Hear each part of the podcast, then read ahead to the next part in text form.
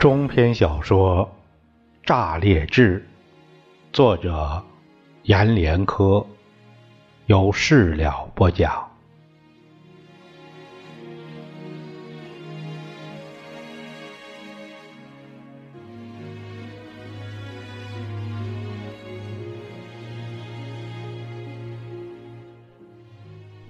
这一天终于款款到来了。婆婆说：“快回家看看吧，你公公要死了。”朱颖把婆婆拉到电扇前，给她倒了一杯水。他如果真的死了，倒也好。婆婆喝着水，又释然，慢慢的道。他死了，我就过人的日子了。朱颖不慌不忙，又给婆婆端来半盆水，让她洗了脸，落了汗，就和婆婆一道回家了。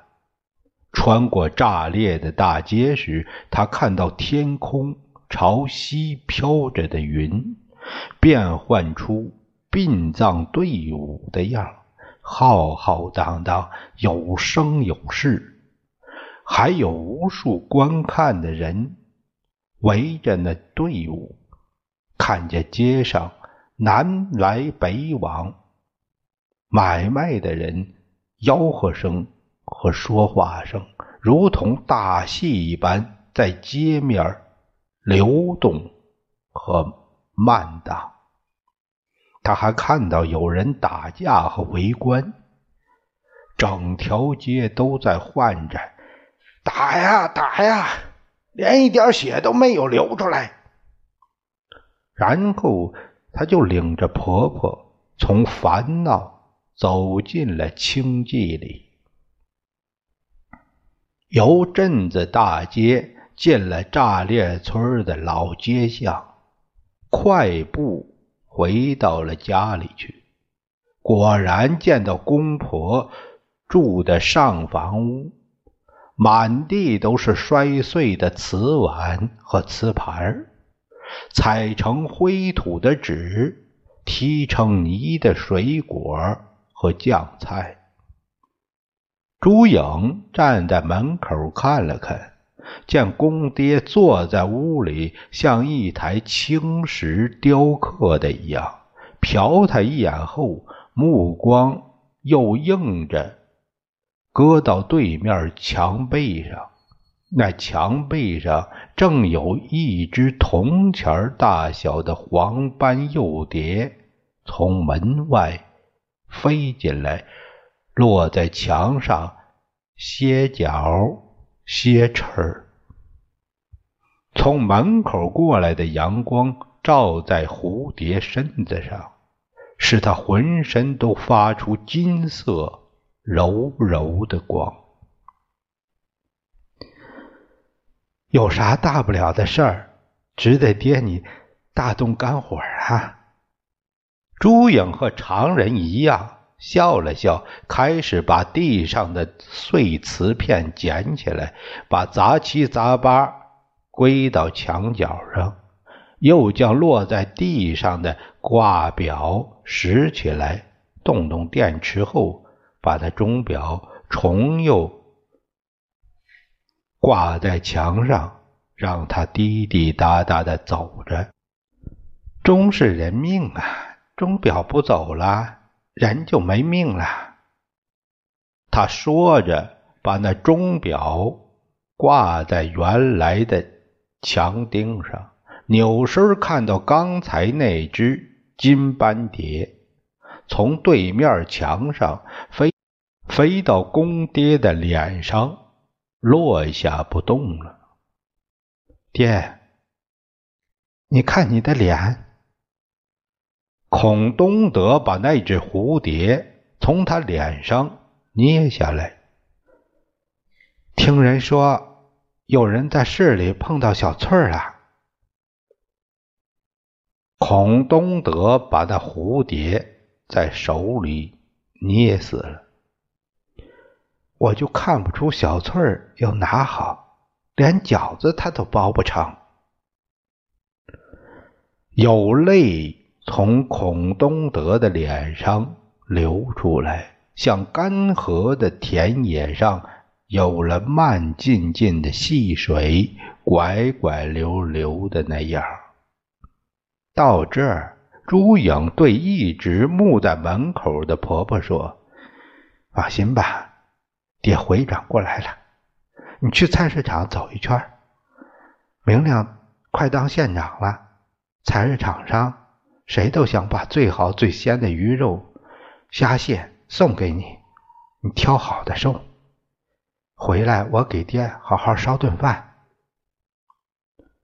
然后。”婆婆提个菜篮儿出去了，家里就只还有朱颖和公爹孔东德，只还有干于树皮上开的花，院里水泥上长的草，还有落在门口看动静热闹的麻雀和乌鸦，与刚才被碎尸的。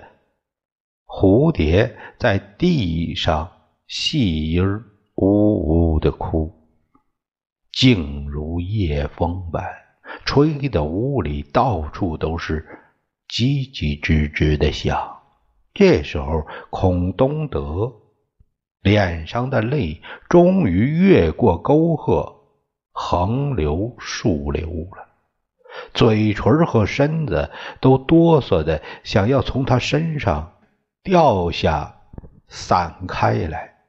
他望着站在门口的儿媳朱颖说：“颖儿，我对不起你们朱家呀。”朱颖站着不说话，他猛地从凳上滑下，跪在他面前：“你把小翠儿从找回到这家里来吧。”朱颖站着不说话。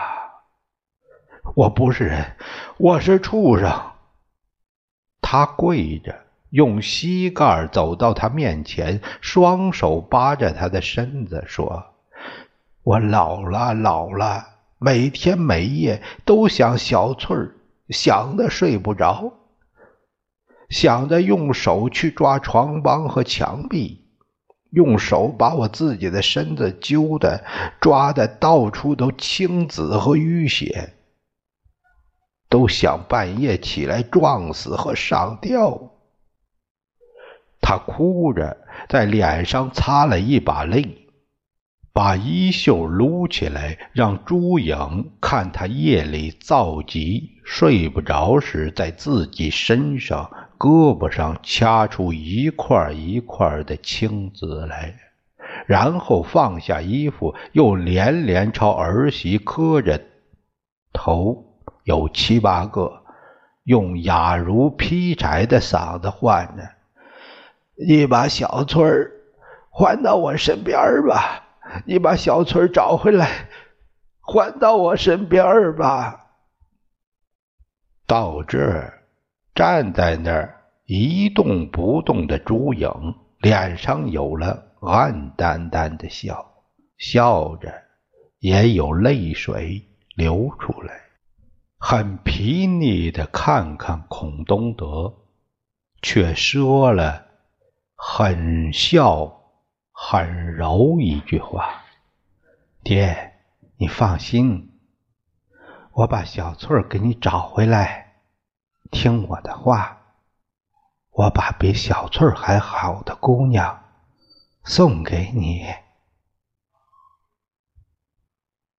到了近午时，有人家灶房升起炊烟那一刻，朱颖把公爹扶到里屋，躺在床铺上，自己到灶房给公爹亲手烧了江水。清蒸鱼，烧了王八大补汤，炖了驴肉，狗肉和鹿肉，还给公爹端了几杯鹿茸泡的酒，让公爹很从容的吃了饭，喝了酒。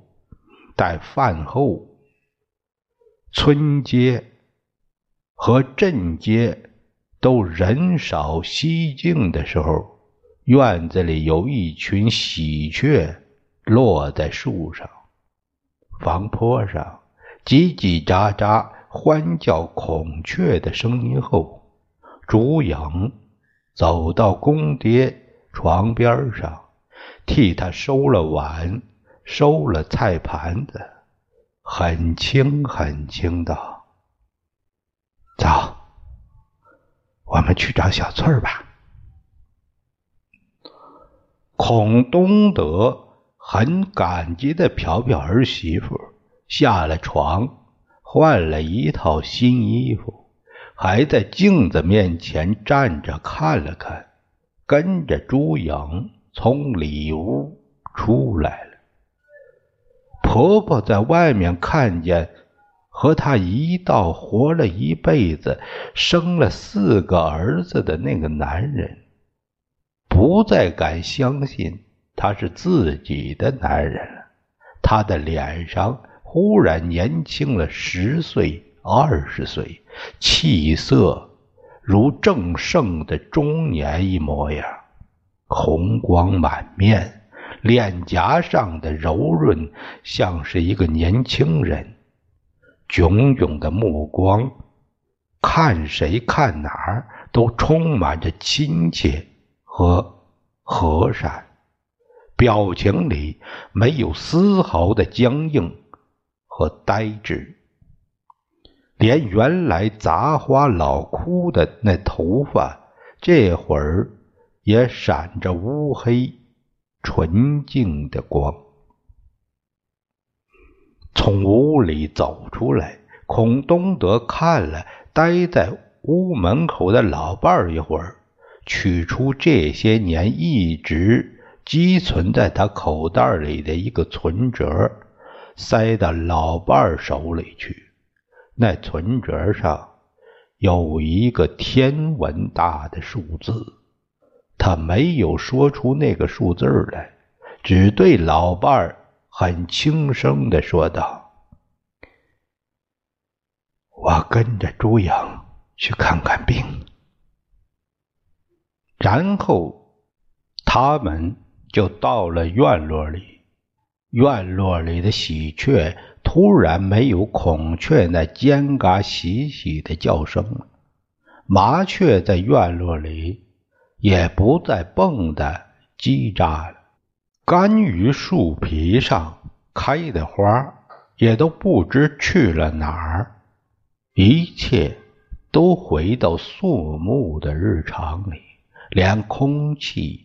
也凝着，不再走动，不再有夏天午时的汗味儿、黄土味儿。他们就那么一前一后，朝着门外走。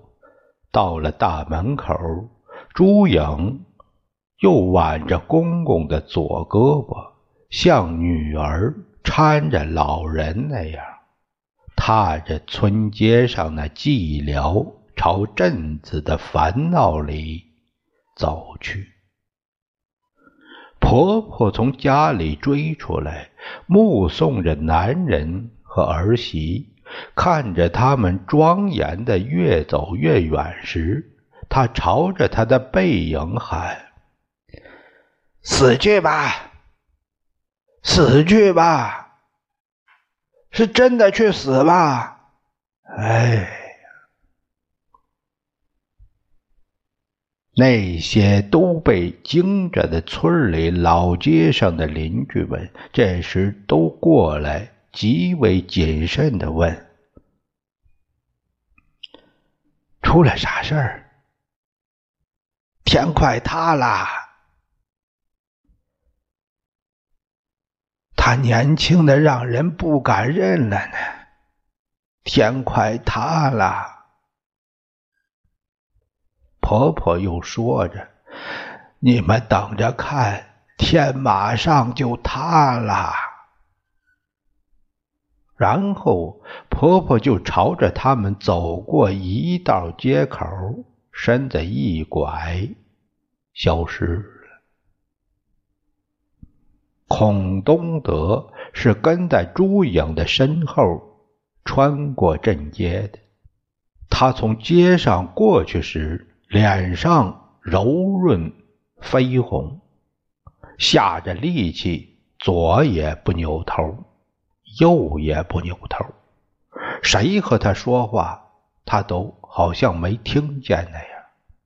到了天外天的大门口，他除了额门上有着莫名的一层荒汗外，其余街上的人物、景物和目光、问话和耳语，他都把他关在脑外心外了。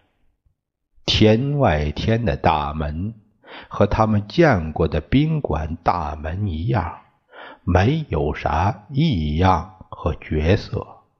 门里大厅内也和宾馆大厅一样，有半月形的红色长桌摆在那儿，有年轻的男女在那值班和迎客。他们见了朱颖，都起身恭礼，笑着叫一声“总经理”。朱颖问他们都上班了吗？其中一个领班的点了点头。朱颖就带着公爹朝里走去了。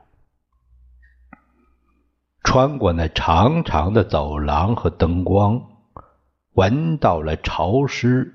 甜腻的脂粉味儿，到了楼梯口，那味儿又浓的，就像麦熟时的麦香味儿。上楼梯，朱颖去扶着公爹时，他感到他浑身抖得似乎要瘫下去，额门、脸颊和下巴上的汗颗粒儿。比花生粒儿还要大，每一粒儿落在楼梯上，就像石子儿落在鼓上，咚的一声响。马上就见小翠儿了，